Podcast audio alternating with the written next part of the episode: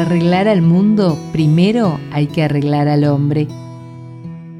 Lejos de parecer una utopía, hoy compartiré un cuento que nos acerca a ver que nuestro mundo todavía se puede salvar. Algunas veces las soluciones parecen estar en los otros, en los gobiernos, en los estados, en las naciones, pero es una realidad que los grandes cambios comienzan por uno mismo, en esa conjunción en la que construimos al ser humano. En este breve relato se resalta al hombre como solución de los problemas del mundo. Un científico que vivía preocupado con los problemas del mundo estaba resuelto a encontrar los medios para minorarlos. Pasaba semanas en su laboratorio en busca de respuestas para sus dudas. Cierto día, su hijo de siete años invadió el laboratorio decidido a ayudarlo en su trabajo. El hombre se puso muy nervioso por la interrupción, pues estaba contrarreloj. Pensó entonces en una forma de mantener ocupado y entretenido al niño.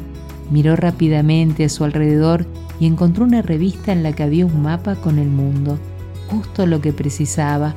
Con unas tijeras recortó el mapa en varios pedazos se lo entregó a su hijo con un rollo de cinta y le dijo, Como te gustan los rompecabezas, te voy a dar al mundo todo roto para que lo repares sin ayuda de nadie.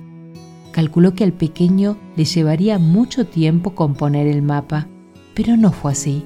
Pasadas algunas horas, escuchó la voz del niño que lo llamaba y le decía, Papá, papá, ya lo hice, conseguí terminarlo.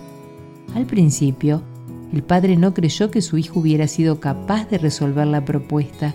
Pensó que sería imposible que a su edad hubiera conseguido componer un mapa que jamás había visto antes. Desconfiado, el científico levantó la vista de sus anotaciones con la certeza de que vería el trabajo digno de un niño. Para su sorpresa, el mapa estaba completo. Todos los pedazos habían sido colocados en sus debidos lugares. ¿Cómo era posible? cómo lo había hecho.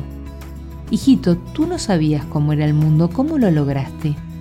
Papá, yo no sabía cómo era el mundo, pero cuando sacaste el mapa de la revista para recortarlo, vi que del otro lado estaba la figura del hombre. Así que di vuelta a los recortes y comencé a recomponer al hombre, que sí sabía cómo era. Cuando conseguí arreglar al hombre, di vuelta a la hoja y vi que había arreglado al mundo. De esta forma, el científico asombrado encontró la respuesta que hacía mucho tiempo venía buscando y no encontraba.